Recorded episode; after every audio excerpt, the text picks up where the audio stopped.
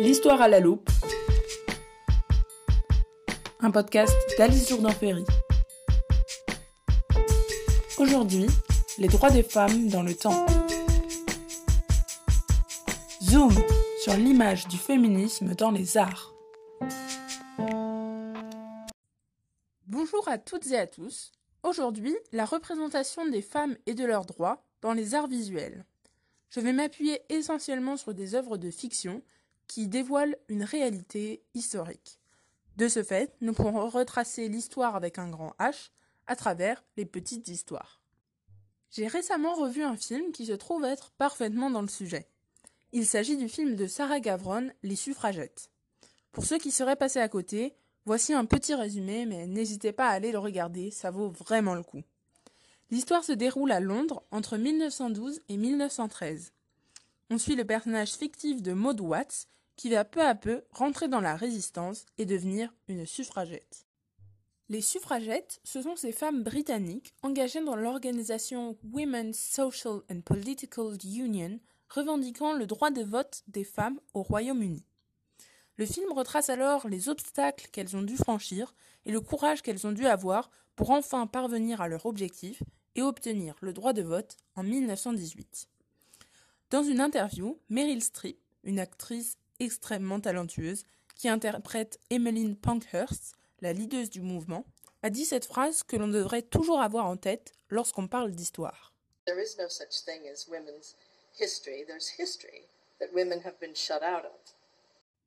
On pourrait traduire cela par L'histoire des femmes n'existe pas. Il y a l'histoire d'où l'on a retiré toutes les femmes. Pour continuer sur le droit de vote des femmes britanniques, Mary Poppins, le célèbre film de Walt Disney, est un parfait exemple pour prouver que les femmes, quelle que soit leur classe sociale, s'engageaient et s'engagent encore pour défendre leur cause. On peut alors retenir la chanson Sister Suffragette avec ces paroles. Voici les soldats de la révolte qui font la croisade pour que toute femme vote.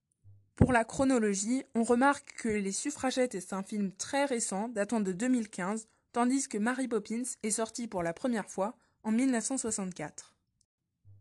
Tout en restant sur les droits des femmes, on se rend compte très vite que le cinéma est une mine d'or en termes d'engagement et de représentation.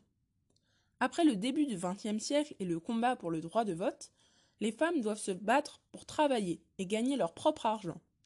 En France, il aura fallu attendre que les deux guerres mondiales se produisent pour que les femmes votent enfin en 1944.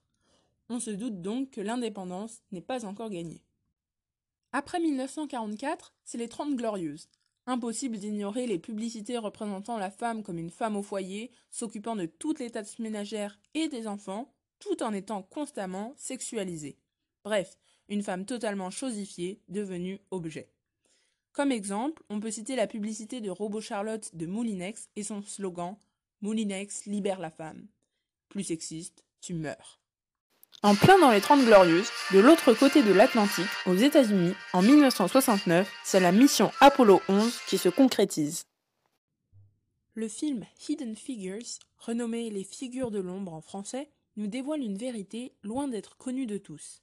Et oui, puisque les femmes, censées n'être que des objets, se révèlent être en fait de brillantes mathématiciennes.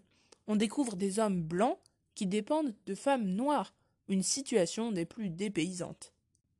Bon, ce n'est pas tout de pouvoir travailler. Il faut aussi pouvoir être reconnu et se défendre contre les injustices. Il faut pouvoir être syndiqué. Et c'est tout le sujet du film Made in Dagenham de Nickel Cole. L'égalité salariale entre hommes et femmes et le droit pour tous d'être syndiqués. Voilà les nouvelles demandes des femmes. Dans les années 60, l'agence de photos Getty Image illustre ces nouvelles requêtes par une affiche clamant haut et fort Take Women Seriously. Et il faut dire que la décennie 1960-1970 a été plutôt libératrice pour les femmes dans les pays occidentaux. 1965. En France, les femmes mariées peuvent travailler sans l'autorisation de leur mari et ouvrir un compte en banque à leur propre nom. En Grande-Bretagne, en 1969, les femmes, comme les hommes, peuvent maintenant divorcer sans devoir apporter une preuve d'une quelconque faute. Aux États-Unis, il faudra attendre 1972 pour cela. Cependant, la loi sur l'égalité des salaires est précoce de leur côté. Elle est votée en 1964. En même temps, il faut comprendre que le féminisme aux États-Unis est une histoire qui a débuté il y a bien plus longtemps qu'en France. Si on revient à la Seconde Guerre mondiale, on trouve Rosie la riveteuse. Bon, son nom ne vous dit sûrement rien, mais je pense que vous l'avez déjà tous vu. Mais si, c'est ce dessin de cette femme, un bras plié pour montrer ses muscles et un bandeau rouge sur la tête. Une bulle au-dessus d'elle lui fait dire We can do it. C'est l'emblème du féminisme américain et du fameux Women Power. En 1964, donc, l'égalité salariale sur papier est acquise. Waouh. Ouais. Mais aux États-Unis, il reste une grande faille quand même. L'avortement. Oui, encore aujourd'hui, pratiquer l'avortement dans certains États est passible de prison. En Alabama, c'est jusqu'à 99 ans de prison pour un médecin pratiquant l'IVG.